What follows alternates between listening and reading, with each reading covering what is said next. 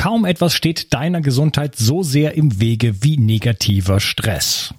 Chronischer Stress ist der Killer Nummer eins und beeinflusst praktisch jeden Prozess in deinem Körper negativ. Gehst du oft über dein Limit hinaus und bist unter Dauerfeuer? Dann hast du einen erhöhten Bedarf an Mikronährstoffen. Die kann dir Stress Less von Brain Effect geben. Das Getränkepulver versorgt dich mit dem nervenschützenden Vitamin B6, Vitamin C für deinen Energiestoffwechsel und zum Abbau von oxidativem Stress. Außerdem enthält es beruhigende Pflanzenextrakte wie Zitronenmelisse, Ashwagandha, Griffonia und vieles mehr. Da Anti-Stress-Nährstoffe nicht alles sind, erhältst du zusätzlich noch den digitalen Anti-Stress-Coach im Wert von 199 Euro mit dazu, der dir drei Wochen lang jeden Tag Entspannungstechniken und Hacks zur Reduzierung deines Stress liefert. Stressless ist ein Getränk mit Bitter-Orangengeschmack, das du einfach in Wasser einrühren kannst. Vegan, sauber und für jeden geeignet. Wenn du schnell genug bist, bekommst du es sogar noch zum Aktionspreis. Stressless findest du unter www.brain-effekt.com und mit dem Gutscheincode BIO360 bekommst du satte 20% Rabatt auf alle Einzelprodukte von Brain Effect, Merchandise-Produkte ausgenommen. Also, reduziere jetzt deinen Stress mit Stressless. Den Link findest du in der Beschreibung und in den Show Notes. Möchtest du die Vorzüge von Heilpilzen wie Chaga und Reishi genießen, aber hast keine Lust, noch mehr Kapseln zu schlucken? Magic Mushroom von Your Super ist ein unfassbar leckerer Superfood-Mix mit Bio-Kakao aus Peru, Zimt und Ashwagandha. Die Heilpilze sind antioxidative Kraftpakete, bauen Stress ab und stärken dein Immunsystem. Geschmackvoller kann man Heilpilze und die anderen Superfoods nicht bekommen. Die Mischung wurde von ganzheitlichen Ernährungswissenschaftlern zusammengestellt. Mein Tipp als Milchshake mit Kokosnussmilch auf Eis. Zu gut, um wahr zu sein. Und das Beste ist, mit der Zauberformel Bio 360 bekommst du nicht nur satte 15% Rabatt auf deine Bestellung, sondern sorgst auch für deine Gesundheit und unterstützt mich und meine Arbeit. Den Link zu Magic Mushroom und den anderen Superfood Mixen von Your Super findest du in der Beschreibung, in den Show Notes und in den Empfehlungen auf meiner Seite. 360. Zurück ins Leben. Komm mit mir auf eine Reise. Eine Reise zu mehr Energie und fantastischer Gesundheit. Ich möchte dir das Wissen und den Mut vermitteln, den ich gebraucht hätte, als ich ganz unten war. Dabei will ich dir helfen, wieder richtig in deine Energie zu kommen.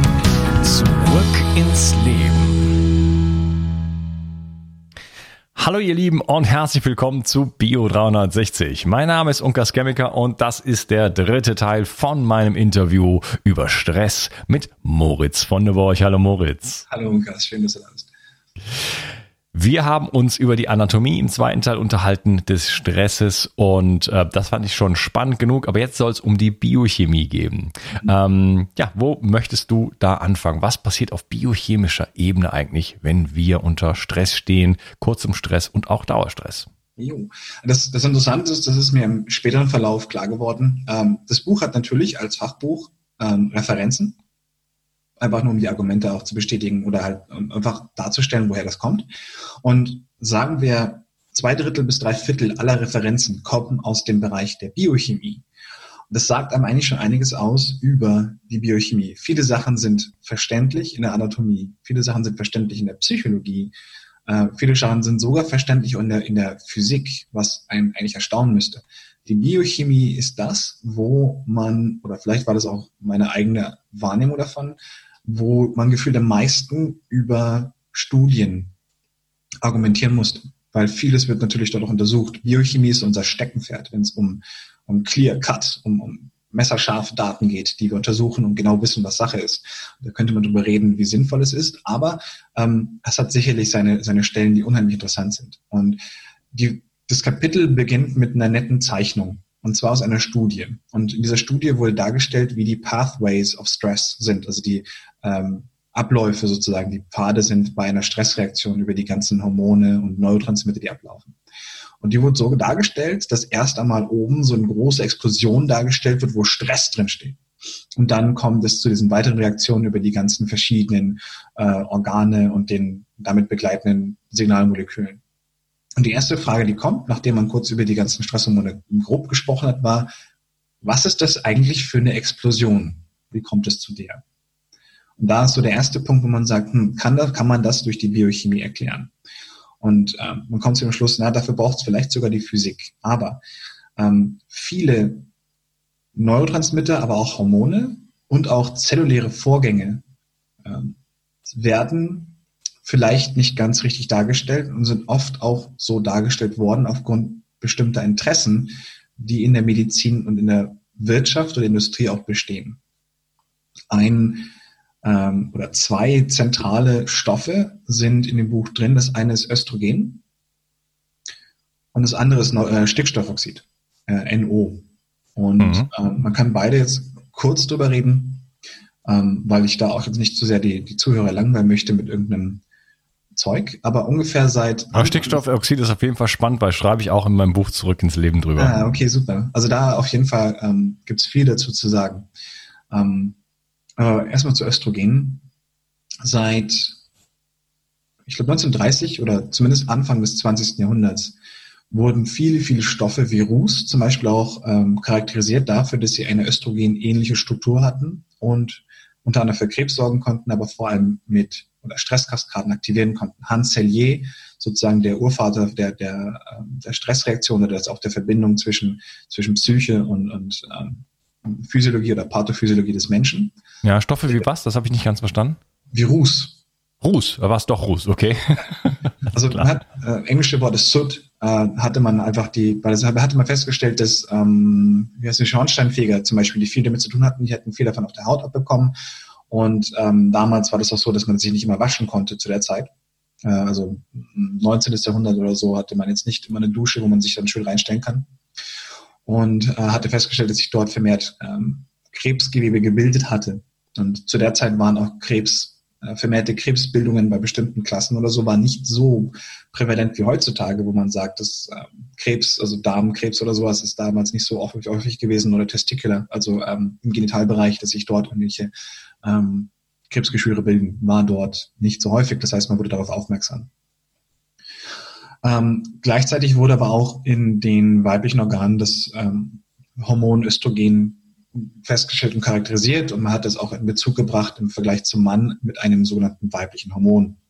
Dass das nicht ganz stimmt, ist eine andere Sache, weil beide Geschlechter haben Östrogene. Mhm. Vielleicht, vielleicht Frauen ein bisschen mehr, aber da wirkt ein anderes Hormon gegen, das wäre Progesteron und man könnte eher sagen, dass Progesteron das weibliche Hormon ist. Ähm, aber äh, Östrogen findet sich nicht nur im ähm, Areal der Genitalien der Frau, sondern überall im Körper bei beiden Geschlechtern. Man findet in Armen, Blutgefäßen gleiche oder höhere Mengen Östrogen vielleicht zum, zu den Ovarien oder sonst wo. Also erstmal ist es überall zu finden. Und besonders interessant war die Feststellung in einer Studie spezifisch, die ich zitiert hatte, wo sie festgestellt hatten, dass sich gezeigt hat, dass Frauen im Gegensatz zu Männern ähm, auf Stress mit einer Erhöhung des Östrogenspiegels reagieren. Oder anders gesagt, dass Östrogen ein ziemlich zentrales Stresshormon auch bei Männern, aber vor allem bei Frauen ist.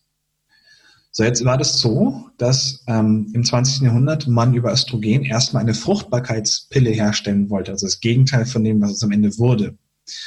Und es wurde trotzdem, obwohl der erhöhten Menge an Fehlgeburten, die durch Östrogen entstanden, weiterhin erstmal als äh, geburtenfördernde ähm, Pille verkauft mit gutem Umsatz. Ähm, die Argumentation, als dann gesagt wurde, dass es die, äh, dass es verhütend wirkt, war dann auch so, dass durch eine größere Menge an Östrogen die körpereigene Produktion von Östrogen unterbinden wurde und deswegen sorgte es für äh, Verhütung. Also nicht, dass Östrogen selbst schädlich war, sondern dass es so dieses Feedback hatte und deswegen dafür sorgte, dass es zur Verhütung führte. Also man argumentierte, äh, ohne das Gesicht zu verlieren, weg von einer äh, geburtenfördernden zu einer verhütenden Stoff, der der gleiche war. Also Operation gelungen, die Fruchtbarkeitspille töte sich als das Gegenteil ist das, als es verkauft wurde erstmal. Ähm, so oder so wurde es natürlich weiter verabreicht. Jetzt habe ich gerade erzählt, dass vor allem bei Frauen Östrogen ein Stresshormon ist und viele weitreichende Effekte im Körper haben kann, die nicht schön sind in Bezug auf Metabolismus, in Bezug auf Stresskaskaden mit Cortisol, in die Fähigkeit, irgendwie entspannt zu sein. Damit meine ich, dass zum Beispiel Gedankengänge mehr impulsiv ablaufen und weniger entspannt, was ein Faktor übrigens auch in der Anatomie ist, dass ähm, unsere Gedanken anders kreisen, wenn wir unter Stress stehen, weil die Gedanken schneller ablaufen müssen. Das ist so äh, gemacht, damit wir schnell reagieren. Ein Beispiel, wenn ich auf der Autobahn Geisterfahrer bin und mir kommen Autos entgegen oder mir kommt ein Geisterfahrer entgegen, dann kann ich nicht sagen, oh, hm, fahre ich jetzt nach links oder nach rechts oder bleibe ich stehen oder was tue ich jetzt und du handelst. Das ist eine Reaktion unter Stress und die muss schnell ablaufen. Das heißt, eine direkte Verbindung, ohne jetzt den präfrontalen Cortex-Berater direkt einzubauen. Ähm, all das wird durch Stresshormone und Neurotransmitter bewirkt. Einer davon, es gibt eine ganze Gruppe davon, aber ein ziemlich zentraler ist Östrogen. Und jetzt die Frage, macht es Sinn, Frauen Verhütungsmittel zu geben, die ein Stresshormon sind? Macht es Sinn, Frauen konsequent dieses Hormon zu geben auf Dauer? Wie gesund ist das für Frauen? Ich weiß, dass Verhütung ein, sagen wir mal, beliebtes Thema ist, einfach nur, weil man vielleicht jetzt nicht jedes Mal, wenn man miteinander schläft, irgendwie ein Kind oder eine Frau schwanger machen möchte. Verständlich, klar. Und man will ja irgendwie Spaß haben oder wie auch immer man das nennen möchte. Okay man muss sich auch darüber im Klaren sein, dass man ziemlich zentrale Funktionen, ähm, die Fähigkeit, sich fortzupflanzen, unterbinden möchte. Aber es gibt möglicherweise bessere Möglichkeiten, das zu tun. Ich hatte da auch schon ein paar Gespräche. Man könnte sogar über Progesteron den gleichen Effekt erzielen, habe ich vor kurzem gelesen, was ich sehr interessant finde, weil Progesteron ist das schützende Hormon von den beiden. Es, Östrogen hat Funktionen im Körper, es ist kein nutzloses Hormon. Es hat ein, für einen Zyklus, für einen Ablauf ist es sehr wichtig bei Frauen auch. Also das ist alles schon, passt schon so. Aber verstärkt zu machen ist problematisch. Progesteron ist der schützende Faktor davon. Ähm, aber es, es zeigt so ein bisschen, oh, ich glaube, wir machen da etwas, was zum Thema Stress, fürs Thema Stress wirklich interessant ist, aber der gesamte Ablauf und vor allem das, was Frauen dadurch machen, ist, entschuldige, aber es ist einfach scheiße. So, das ist das eine Hormon. Ein besseres Wort hat mir jetzt dafür nicht gepasst, was es besser beschreibt. Ähm, wenn man das aber versteht, dann könnte man überlegen oder dann macht es Sinn, vielleicht zu überlegen, was ist denn besser. Und einfach zu sagen, ja, aber und man macht es weiter, ist vielleicht gar nicht so gut, weil manche Sachen wirken chronisch dann doch nicht so gut. Stickstoffoxid ist übrigens auch mit ähm, Östrogen über mehrere Wege miteinander in Verbindung, hat eine ähnliche Geschichte. Und zwar ähm, gab es ähm, zwei Stoffe, fallen mir spontan ein, die mit Stickstoffoxid zusammenarbeiten. Das eine ist ein sogenannter Stickstoffbooster, den gibt es in der Fitnessbereich. Und es gibt Viagra, was auch über Stickstoffoxid arbeitet und sorgt für, durch eine Vasodilatation, das ist eine Gefäßerweiterung, sorgt es sozusagen für die Effekte, die man haben möchte. Okay, und stimmt, Stickstoffoxid sorgt für eine Vasodilatation. Frage ist, wie es das macht. Das ist vielleicht jetzt gerade nicht so interessant oder ein bisschen langwierig. Hauptpunkt für Zellen oder lass mich das anders anfangen. Ähm, unsere Fähigkeit auf Stress zu reagieren und damit umzugehen, hängt zu einem großen Teil davon ab, wie gut wir Energie haben und wie gut wir sie verwenden können. Mhm. das geht bis runter auf die zelluläre Ebene. Wenn Zellen stimuliert werden und sie sind gut dazu in der Lage, diesen Stimulus zu bewältigen, dann kommen sie zurecht, können leisten und adaptieren notfalls, beziehungsweise halt einfach mit dem Stressor, den sie haben oder dem Stimulus, den sie haben, umgehen. Chronische Stressoren, also wenn es konsequent die ganze Zeit stimuliert wird, vielleicht nicht übermäßig groß, aber präsent, sorgt dafür, dass Zellen ähm, konstant im aktivierten Zustand sind. Und dieser aktive Zustand sorgt für oxidativen Stress oder oxidativen Schaden. Der ist normal. Immer wenn wir Leistung scheiden, immer wenn wir, wenn wir Energie produzieren, wird oxidiert. Das ist ein Bestandteil der, der Atmungskette, der ist wichtig.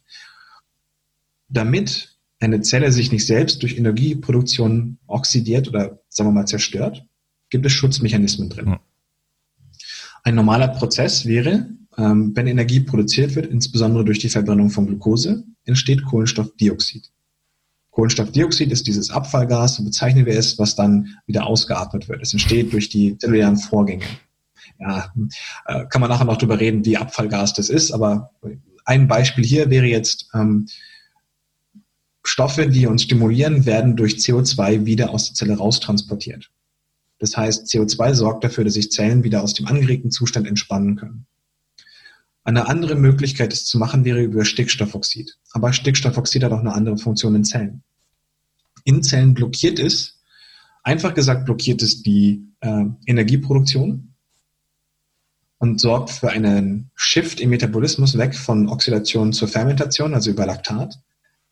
Ähm, Laktat ist selber auch noch ein Stressmolekül, wenn man so möchte, aber es ist so ein Fermentationsprozess, so, oh, ich muss weiter Energie produzieren, kann aber nicht oxidativ, also mache ich es irgendwie durch Fermentierung. Das ist ein Prozess, der auch gerne in Krebszellen äh, bekannt ist und mit dem Warburg-Effekt zum Beispiel beschrieben wird und so weiter. Aber ich glaube, ich mache das gerade zu kompliziert für manche Leute, ähm, weil damit sich nicht unbedingt jeder beschäftigt. Also Stickstoffoxid blockiert die Energieproduktion von Zellen. Komplizierter gesagt, es blockiert eine der Station auf dem Fließband der oxidativen Atmungskette. Und das sorgt über Dauer für eine Zerstörung der äh, Zelle über mehrere Vorgänge. Erstens, es gehen, wenn du, wenn du dir vorstellst, du hast, eine, du hast ein Fließband und du hast eine Station, die ist blockiert, aber das Fließband läuft weiter dann fallen Sachen vom Fließband runter, so könnte man das sagen. es entsteht ein Überschuss an nicht fertigen Produkten und die können dann zum Beispiel reagieren, weil die irgendwie nicht neutral geladen sind, sondern positiv, negativ und macht's bumm. Punkt eins. Das heißt, es drosselt es, aber wenn weiter stimuliert wird, dann ist es immer noch so, dass, dass dabei sozusagen Sachen vom Fließband runterfallen. Punkt zwei.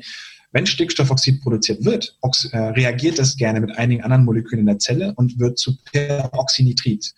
Peroxynitrit ist eine der Hauptradikale, die für etwas sorgen in unserer Zellen, die heißt, äh, was sich Lipidperoxidation nennt. Das heißt, es schadet der Zellwand und zerstört damit kontinuierlich die Zelle.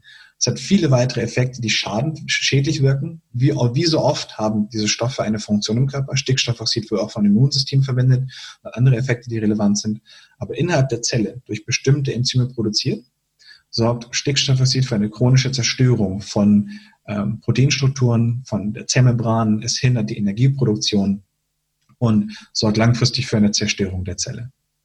Und das möchte man nicht. Wenn man jetzt also Sachen wie Viagra nimmt für eine Potenzleistung oder Stickstoffoxid-Booster im Fitnessstudio, weil das so schön kribbelt auf der Haut, sollte man sich das das nächste Mal vielleicht überlegen, weil ähm, mag sein, dass Viagra für irgendwelche kurzfristigen Spaßmomente sorgt, langfristig sorgt es für mehr Schäden, auch im Bereich von reproduktiven Organen.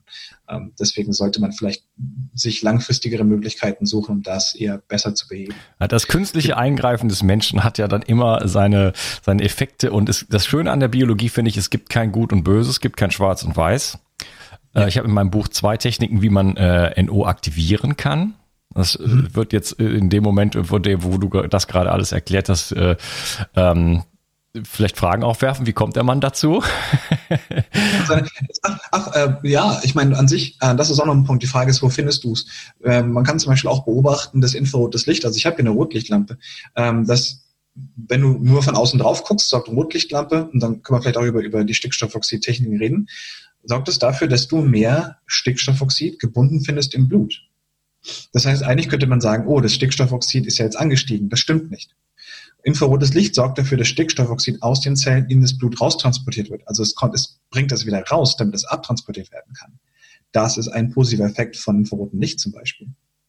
Ähm, wenn du jetzt aufs Serum schaust, sagst du, oh, mehr Stickstoffoxid stimmt nicht. Nein, es hilft dabei, das rauszutransportieren in der Hinsicht. Also solche Sachen gibt es zum Beispiel auch. Ja. Ähm, also es hat ja auch einen Nobelpreis dafür gegeben für die Entdeckung von Stickstoffoxid und der, der Bedeutung für, für Vasodilatation, also für die Durchblutung des Gewebes. Und das ist ein wichtiger Teil. Und äh, man nimmt zum Beispiel an heutzutage, dass äh, wenn man Sport macht, Krafttraining, dass in den ersten paar Minuten sozusagen ähm, löst sich NO ab im Endothel, also im Inneren der, der, des, des Gewebes und führt dann dazu einer, zu, zu äh, sehr vielen auch hormonalen Effekten, die äh, so, so diesen Muskelwachstum und so weiter auch äh, einfach positiv beeinflussen. Das heißt, das ist ein Teil von unserer, von unserer Biologie und dadurch, dass wir uns so wenig bewegen und so schlecht atmen, ähm, haben wir auch da quasi einen Mangel. Das heißt, da kann man viel Gutes mit tun. Ja, aber auf der anderen Seite dann ähm, kann das natürlich auch ein, Fluch werden innerhalb von der Zelle, ähm, wenn ich ja bestimmte und da können wir noch drauf reden, wie kommt es dann eigentlich wirklich dazu? Das hast du glaube ich noch nicht so genau gesagt, äh, dass ich dann zu viel äh, Stickstoffmonoxid in der Zelle habe. Ah, okay, da um es einfach zu sagen, es gibt also ähm, hm das ist ein Mechanismus, der in der Zelle abläuft über Enzyme. Es gibt da die, ähm, es gibt verschiedene Synthasen. Synthasen sind Enzyme, die etwas herstellen. Und es gibt innerhalb der Zelle MT-NOS und N-NOS. Das ist mitochondriale Stickstoffoxidsynthase und es gibt die neuronale Stickstoffoxid-Synthase, die hängen aber zusammen. An sich könnte man sagen, dass Stickstoffoxid über einen Befehl, über eine Situation der Zelle äh, vermehrt produziert wird. Das ist eine Reaktion. Nochmal, NO wird in der, innerhalb der Zelle als Drossel verwendet, um die Zelle daran zu hindern, vermehrt Energie zu produzieren. Aber nochmal kurz, um auf das zurückzukommen, was du gesagt hattest. Das ist ja das auch zum Beispiel, was ich meinte mit dem infraroten Licht. Ähm, aus dem Endothel löst es sich und kommt in die Blutbahn rein und sorgt dort für vasodilatorische Effekte. Ähm, dann gibt es noch was zu der Vasodilatation zu sagen. Ich glaube, soweit ich weiß, macht Stickstoffoxid das über zusammen mit dem Neurotransmitter Acetylcholin. Das heißt, auch hier die Sachen arbeiten oft zusammen. Ähm, es gibt verschiedene Möglichkeiten für eine Vasodilatation zu sorgen. Soweit ich weiß, kann auch CO2 in Verbindung mit irgendetwas anderem. Da bin ich mir jetzt nicht sicher, deswegen sage ich es einfach nicht. Aber ich weiß, dass es mit etwas anderem zusammen für eine Vasodilatation sorgt. Ähm, aber der Hauptpunkt war, dass auch hier jetzt von dir beschrieben wurde, die Sachen kommen in den Blutkreislauf, also aus, raus aus den Zellen in den Blutkreislauf rein. Also es gibt Stellen, äh, wo bestimmte Stoffe positiv wirken können, wo sie negativ wirken. Hier in diesem Fall allerdings innerhalb der Zelle vor allem kumulativ schädlich. Also Sachen haben ihren Sinn. Auch Cortisol zum Beispiel wird oft als schlecht dargestellt. Es ist ein kurzfristig adaptives Hormon, was kumulativ schädlich wirkt. Das heißt, wir brauchen es bei einer Stresssituation. Wenn es über längere Zeit bestehen bleibt, sorgt es für Schaden. Ja, wir, wir bauen uns äh, auch am Morgen, also sonst kommt man gar nicht aus dem Bett. Ja, genau. also, man genau. möchte das auch aktivieren, also das ist, äh, genau. das ist sehr, sehr, genau. sehr, sehr wichtig. Ähm, übrigens noch zu CO2. Also ich habe in meinem Buch, wir wollen aber eigentlich über dein Buch reden, aber ich habe eine Atemtechnik, das ist die sogenannte Bienenatmung, die ist also auch 500, äh, 5000 Jahre alt und ähm, eine kleine körperliche Aktivierung sozusagen, also da keine Angst davor, ein bisschen äh, NO zu aktivieren, ist eine gute Sache. CO2, äh, da geht's in meinem in dem ersten Kapitel drum, richtig atmen, beziehungsweise das sanfte Atmen, wie ich das nenne, ähm, auf Buteco basiert. Äh, da geht es nämlich genau darum, die Sättigung von CO2, äh, was sind auch so ähm, äh, ein Stoff ist, der so in, in Ungnade gefallen ist, ähm, sozusagen zu, zu erhöhen, die Toleranz in der Lunge zu erhöhen, um Sauerstoff viel besser über den Bohreffekt, da ist, da gab es wieder einen Nobelpreis für, ins Ge Bohr, genau, ja. in das Gewebe zu bekommen. Ja, und äh, das äh, ist eine sehr dramatische, äh, also ich mache das dann im halben Jahr und habe sehr, sehr große Erfolge damit und äh, möchte noch weitergehen. Das ist eine sehr, sehr spannende Geschichte. Also ähm, diese Gase äh, haben sehr, sehr segensreiche äh, Eigenschaften und ähm, es gibt immer, der ganze Körper ist immer eine Balance, es ist immer ein Zusammenspiel. Und äh, wenn wir uns in natürlich, in natürliche Räume begeben, wenn wir uns bewegen, wenn wir äh, ein paar Atemtechniken machen, dann gibt, da geht da keine Gefahr von aus, sondern ganz im Gegenteil. Und dann werden diese Dinge plötzlich segensreich. Was mir, was auffällt ist, ähm, während ich über die ganzen biochemischen Vorgänge gesprochen habe, merke ich immer, dass ich möchte vom Kopf ein bisschen mehr ins Komplexere gehen. Und es kommt schwieriger rüber. Also ich denke, von allen drei Interviews, die wir jetzt gerade hatten, ist das wahrscheinlich das, wo am meisten irgendwie was mit Stickstoffoxid, Atmungskette und so weiter, es kommt verwirrender rüber. Aber an sich, erstens, wenn man Biochemie etwas anders betrachtet, macht es das leichter. Das heißt, wenn man jetzt sagt, es gibt einen es gibt Stoffe, die wirken anregend und vielleicht kumulativ schädlich, aber notwendig für eine Situation, wo wir Leistung bringen müssen. Dazu zählt Stickstoffoxid, dazu zählt Cortisol, dazu zählt Laktat, dazu zählen ähm, ACTH, die ganzen, die ganzen Neurotransmitter und Hormone, die für einen aktivierten Zustand, den man gerade machen muss, weil man irgendeine Aktion durchführt oder sowas, zuständig sind, Noradrenalin etc. Und es gibt die stabilisierenden, regulierenden Hormone und Stoffe. Dazu zählen zum Beispiel Progesteron, dazu zählt CO2. Und CO2 hatte ich vorhin zum Beispiel auch beschrieben, das wäre auch sehr gut, dass du Buteco zum Beispiel gesagt hast. Und auch Bohr-Effekt oder der Haldane-Effekt, Haldane-Bohr-Effekt, ähm, dass zum Beispiel ähm, Sauerstoff und CO2 auch in einer Beziehung zueinander stehen. Heißt, ähm, ja, das, ist, das ist aber eine Untertreibung.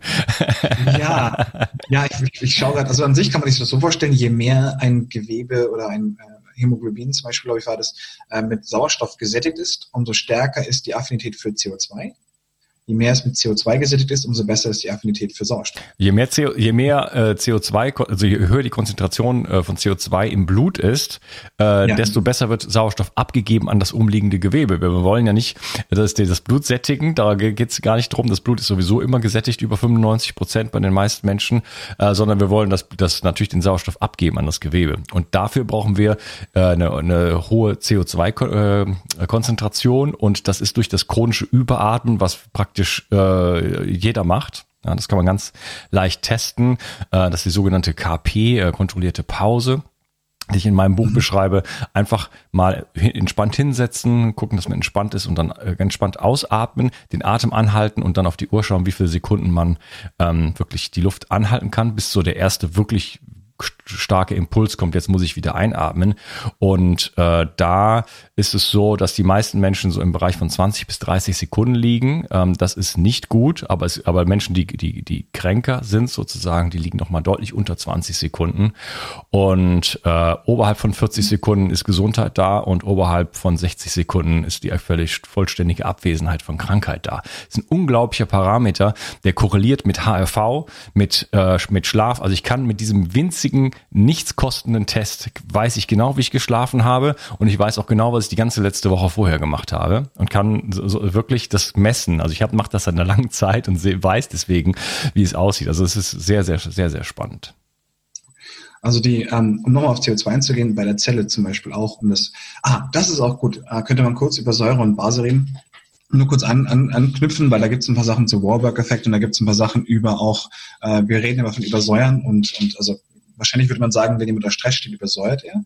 Ähm, solche Sachen sind nicht korrekt oder würde ich sagen, passen nicht. Erstens, ähm, CO2 ist sauer, hat einen sauren Effekt, hat übrigens kein, keine Protonen oder sonst, also kein, keine Wasserstoff drin, aber es wirkt sauer durch ein, durch, weil es eine sogenannte Lewis-Säure ist. Das heißt, durch die Struktur selbst wirkt es Säure, oder wirkt es sauer. Aber ähm, wenn eine Zelle erregt wird, der Stoff, der für Stimulierung sorgt, ist Calcium in Zellen.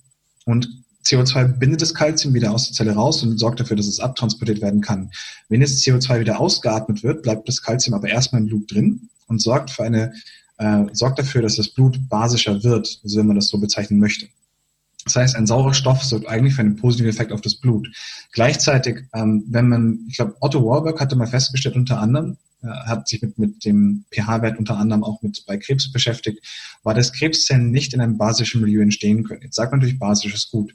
Wenn man aber mit dem genauen Messgerät rangeht, dann sind Zellen dann gesund, wenn innen drin, also dadurch entsteht natürlich eine, eine hohe Grad an Voltage, an Spannung, wenn innen drin Zellen sauer sind und außen drum ist ja auch mal basisch ist. Das heißt, ein großer Unterschied zwischen diesen beiden Bereichen. Ist jetzt basisch gut oder ist, ist sauer gut? Ich weiß es nicht. Ich glaube eher das Verhältnis zueinander und wo was ist, ist besser. Ähm, solche Sachen sollte man immer bedenken dabei. Und für solche, bei diesen ganzen Prozessen hat CO2 einen wichtigen und zentralen äh, zentrale Aufgabe. Wenn man, ähm, ein Freund von mir in Amerika hatte gesagt, die beste Möglichkeit, Menschen zu töten in Krankenhäusern, ist, sie mit reinem Sauerstoff zu beatmen. Sauerstoff ist hoch, äh, daher kommt das Wort Oxidation, Oxygen. Die, dieses, dieser Stoff ist stark oxidativ und in einem beschädigten oder entzündlichen Bereich das 100% reinzugeben, sorgt für starke Schäden, für Fibrotisierung und Zerstörung des Gewebes. Wenn ich es aber verbinde mit Kohlenstoffdioxid, und es muss nicht viel sein, ich glaube irgendwie ein paar Prozent, ich glaube, ich gehe jetzt sogar zu hoch, wenn ich sage 5%, aber ich glaube 5% ist ein Stoff namens Carbogen. Das heißt, du addierst zu der Sauerstoffbeatmung 5% Kohlenstoffdioxid hinzu. Du hast eine deutliche Verbesserung der Ergebnisse. Warum man das bis heute noch nicht verwendet, ist mir schleierhaft. Aber es gibt viele Missverständnisse zum Thema CO2. Gerade in diesem Moment ist ja so, dass wir mit diese Masken tragen und es wird gesagt, dass CO2 dafür sorgt, dass wir deswegen irgendwie ähm, groggy werden oder Schwierigkeiten bekommen. Das ist nicht ganz richtig. Die, die Retention von CO2 ist minimal, wenn überhaupt präsent durch diese Atmung. Das Problem ist, wir bekommen keine Luft, zwar grundsätzlich, wenn wir so ein Ding vor der Nase haben. Das heißt, die Atmung selbst ist inhibiert. Hat nichts mit CO2 zu tun. Ja, das ist für, für, für, aus meiner Perspektive ist das der positivste Effekt von diesen Masken, dass man nämlich eher. Ja, aber leider sorgt er eben nicht für die für eine für, für, für eine erhöhte CO2-Menge, sondern es sorgt einfach nur, dass wir schlechteren Zugriff zu Luft haben generell. Und wenn wir uns die, die, die Texturen angucken und sagen, da ist mehr CO2, das sagt nichts aus, weil ähm, du hast kein, wenn ich jetzt eine Plastiktüte nehme und da rein und rausatme, dann habe ich einen Raum, wo das CO2 sich sammeln kann und ich kann es wieder einatmen. Also in der Maske ist dieser Raum gar nicht vorhanden, aber in diesem minimalen Bereich, wo das ist, wenn ich da messe, finde ich bestimmt mehr CO2. Das ist aber keine Aussage. Du hast nicht mehr CO2 da, um es einzuatmen. Das heißt, solche Sachen sorgen dafür, dass man dann sagt, ah, CO2 ist schlecht. Nein, das hat auch nichts mit diesen Masken zu tun. Das sorgt nur dafür, dass wir schwerer atmen können. Und da die meisten Menschen eh eine Schwierigkeit haben mit Sauerstoff und mit, nicht nur mit CO2, sondern auch mit Sauerstoff, ähm, sorgt es einfach noch für weitere Schäden. Also oft sind es solche Sachen, die dafür sorgen, dass ein Stoff, ein so wertvoller Stoff wie CO2, ähm, ich sage jetzt mal, missverstanden wird. Ähm, ja. ja. Also so viel zu dem Thema. Es gibt viele, viele, viele, viele Stoffe, die damit zusammenhängen. Äh, der Hauptgrund, das wollte ich vorher noch erzählen, genau, äh, wie es zu dem Buch kam. Ich wollte mir angucken, wie Cortisol produziert wird im Körper. Und das war einer der ersten Vorschlaghammer, den ich so hatte, als ich ähm, das, den, den, den Artikel schreiben wollte. Äh, damit Körper in der richtigen Menge, zu richtigen Zeitpunkt äh, Cortisol produziert, braucht es 60 bis 70 verschiedene Faktoren, die in der richtigen Menge produziert werden und richtig da sind. Muss man sich vorstellen, man hat so Cortisol als Zentrum in der Mitte, als Hormon, was produziert werden möchte, und 60, 70 verschiedene Faktoren drumherum, die alle machen müssen. Und dann ist Cortisol in der richtigen Menge da. Denkt man sich, wow, okay, also jetzt sich die ganzen Faktoren anzugucken, ist vielleicht ein bisschen, ein bisschen viel, aber man versteht zumindest schon mal, dass der Körper ziemlich abgefahren oder komplex ist. Und ähm, das, das, das kriegt er aber hin. Und dann hat man aber, habe ich aber da einen Fehler gemacht und habe gesagt, okay, ähm, was ist denn mit diesen 60, 70 verschiedenen Faktoren? Was ist denn mit denen, damit die passen? Wo werden die denn hergestellt oder produziert oder was ist für den notwendig? Und bei jedem von dem ist notwendig, dass 50 bis 100 weitere Faktoren in der richtigen Stelle sind und richtig feuern, damit der eine, der eine Stoff produziert wird. Das heißt, du hast einen Stoff, bei dem 60 bis 70 verschiedene Faktoren dafür zuständig sind, dass der produziert wird und jeder einzelne von denen ist nochmal abhängig von 50 bis 100 weiteren Faktoren, Transkriptionsfaktoren und ähnlichen Sachen, die exprimiert werden müssen, damit das alles richtig funktioniert in einem Augenblick für ein einziges Hormon. Hm. Wow. Du hast eine gewaltige Sternkarte an Stoffen, die miteinander interagieren in einem Lichtblitzsekundenmoment nur weil du gerade dir denkst, verdammt, ich habe meine Schlüssel zu Hause vergessen. Verloren. wow. Vom Auto. So schnell geht das. Im Urlaub. Das man sagt natürlich, die, die Produktion von Cortisol ist ein bisschen langsamer, von wegen ein paar Minuten Reaktion. Die ersten Sachen sind Noradrenalin. Ja, dann schau mal nach, was es dafür braucht. Und dann sag mal, das ist das gleiche Prinzip. Also Wahnsinn. Das heißt, eine der ersten Sachen, wo man sich denkt, äh, Biochemie reicht irgendwie nicht, vielleicht ist irgendwas noch, weil wenn es um Geschwindigkeit geht, ist die Biophysik so viel schneller als die Biochemie. Ja, ja, so. das, ist, das ist ja auch alles gar nicht erklärbar. Also wie, wie Stoffe dann irgendwie zu irgendwelchen Zellen hin transportiert werden, äh, das, das wäre biochemisch alles, es würde teilweise Wochen dauern.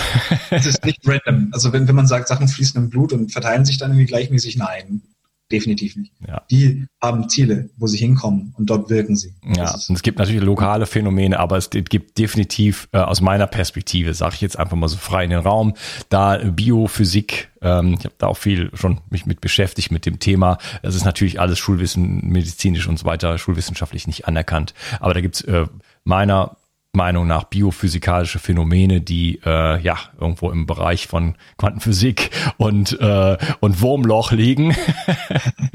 es gibt sogar auch dazu, ja, richtig, aber da, da bin, da bin ich rede, wenn dann nur über Sachen, bei denen ich der Meinung bin, dass ich sie verstanden habe. Wenn man jetzt über schwarze Löcher im Körper redet, würde ich sagen, hm, ja, gibt es Theorien dazu und dann halte ich besser den Mund. Ja, ja, ich, ich, ich auch. Ich wollte das nur ansprechen, dass äh, also auch zum Beispiel Dietrich Klinghardt spricht darüber. Es ist nicht möglich, äh, Stoff X äh, über die über die das hat, ja, über das, das Blut und so weiter ja. in, in, Sekundenbruchteil an irgendwelche Stellen zu bringen, sondern es dauert durch genau. das durch das Bindegewebe über.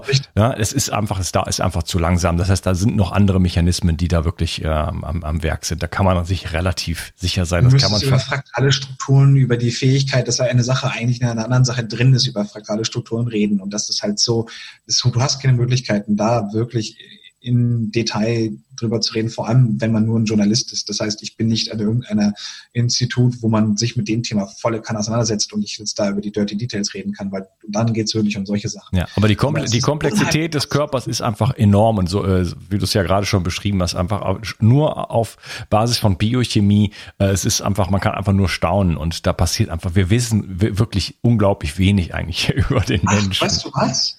Da gibt es einen schönen Übergang jetzt auch, vielleicht, wenn wir noch ein bisschen über die Biophysik reden wollen, wahrscheinlich am nächsten Teil. Ja. Ähm, aber ein Übergang, das ist auch, das Buch ist aufgebaut, hat 400 Seiten, ähm, die auch ziemlich gefüllt sind. Ähm, und ich habe immer gesagt, so ungefähr 300 Seiten sind dafür da, die Menschen auf die letzten 80 Seiten vorzubereiten.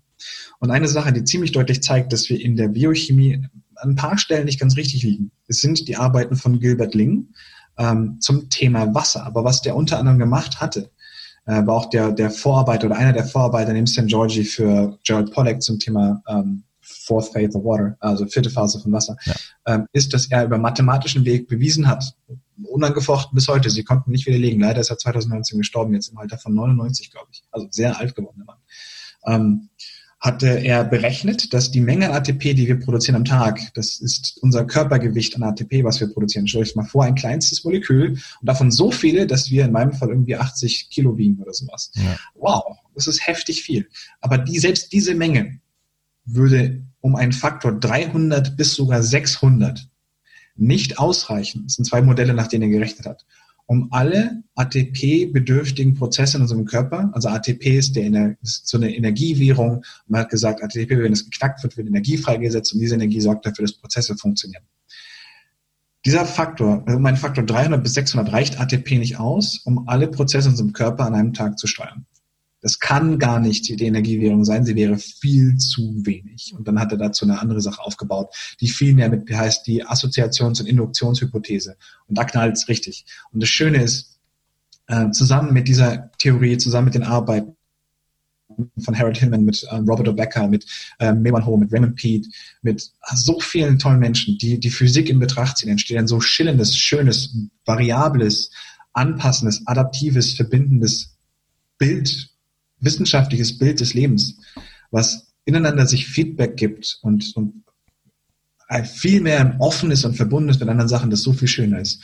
Und nach diesen ganzen Sachen, die sozusagen im derzeitigen rigiden Konstrukt an Biochemie, Genetik etc. festhält, kommt dann nochmal das letzte Kapitel, das heißt die Geschichte von zerbrechlichen Menschen, weil dann werden diese beiden Sachen noch gegenübergestellt und dann wird die Frage auch an den Menschen gestellt das eine System das andere System, was möchtest du sein? Wenn wir davon überzeugt sind, dass wir zerbrechlich, zerstörerisch, fehlerhaft und doof sind, dann können wir das auch gerne sein, weil wir so davon überzeugt sind. Mhm. Realität ist subjektiv.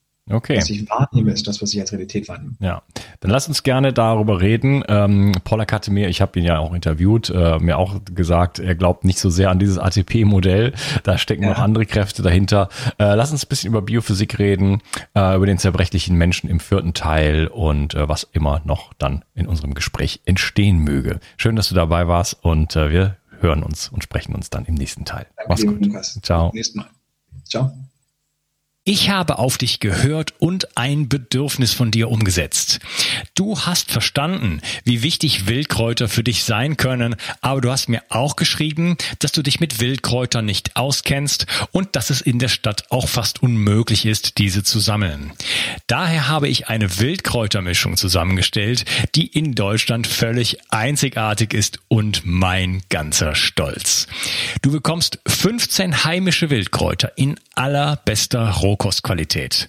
Darunter Beifuß, Wegwarte, Gundermann, Bärlauch, Klassiker wie Löwenzahn, Brennnessel, Mariendistel und viele mehr. Mit dieser Mischung unterstützt du deine Gesundheit mit einer Vielzahl an sekundären Pflanzenstoffen und Bitterstoffen. Leider darf ich dir nicht verraten, wobei dir diese tolle Mischung helfen kann. Das darf in Deutschland nur die Pharmaindustrie. Außerdem habe ich darauf geachtet, dass das Ganze auch noch richtig gut schmeckt. Du kannst damit zum Beispiel deinen Smoothie veredeln oder einen Teelöffel davon in dein Gemüse rühren. Auch für einen grünen Saft, wie ich ihn in meinem Buch Richtig Entgiften 2.0 beschreibe, ist der ideal. Die Mischung heißt Wildkräuter pur und du bekommst mit dem Gutscheincode BIO360 einen Rabatt auf deine erste Bestellung. Decke dich also am besten gleich mit einem guten Vorrat ein. Du wirst es nicht bereuen. Den Link findest du gleich unten in der Beschreibung. Bio 360. Zurück ins Leben komm mit mir auf eine Reise. Eine Reise zu mehr Energie und fantastischer Gesundheit. Ich möchte dir das Wissen und den Mut vermitteln, den ich gebraucht hätte, als ich ganz unten war. Dabei will ich dir helfen, wieder richtig in deine Energie zu kommen. Zurück ins Leben.